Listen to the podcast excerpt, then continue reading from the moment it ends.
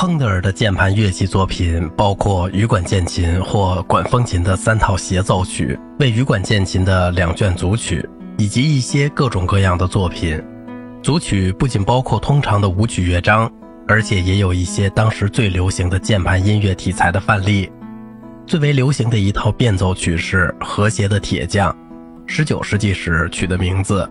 出现在第一卷的第五首组曲中。亨德尔创作了为不同乐器的差不多二十多首独奏奏鸣曲和数量稍少的三重奏鸣曲，克雷利的影响仍能在这些作品中听出，但是老练的和声以及顺畅而从容的自信，特别是在快板中，反映了较晚的意大利风格。亨德尔最重要的器乐作品是那些为整个乐队写的，包括为他的歌剧和清唱剧写的序曲，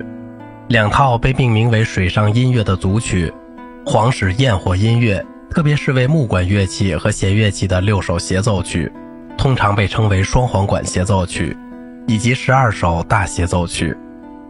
大协奏曲把现代特点同怀旧因素结合起来，并以后者为主。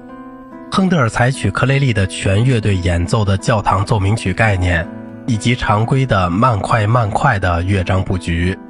其中包括一个副格式快板。但它又常常加上一个或两个乐章，独奏部分在性格上同全奏没有什么区别。事实上，主奏部分的弦乐器往往全部同协奏部分齐奏，或者本身只是简单的类似三重奏的间奏出现。少数的小提琴独奏的扩张了的段落，保留了全奏段落的主题材料和风格。只有在很少的地方，亨德尔模仿了维瓦尔第。给小提琴独奏加上装饰音的音型，就像他在第三、六和第十一号协奏曲中所做的那样。这一音乐作品的严肃而高贵的姿态和风行的完全对位的肢体，使人想起这一世纪的早期。那时，亨德尔正在意大利形成自己的风格。G 小调第六号大协奏曲说明了亨德尔管弦乐写作的范围。开头是一个富于感情的小广板，随后是一个有力的副歌式快板，是一个全奏协奏曲乐章很好的例子。第二乐章慢板是降 E 大调的，以缪塞特舞和回旋曲的形式模仿了广阔的田园风光。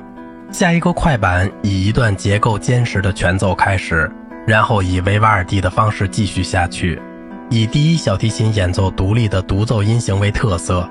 协奏曲以一个短小的类似小步舞曲的快板结束，它是通常的二段式舞曲形式，带有简洁的三声部主调和声肢体。这些协奏曲中的变化、个性鲜明的主题、无穷无尽的创意，以及作品中宏伟的规模，保证了协奏曲第六号在保留节目中的永久地位。好了，今天的节目就到这里了，我是小明哥，感谢您的耐心陪伴。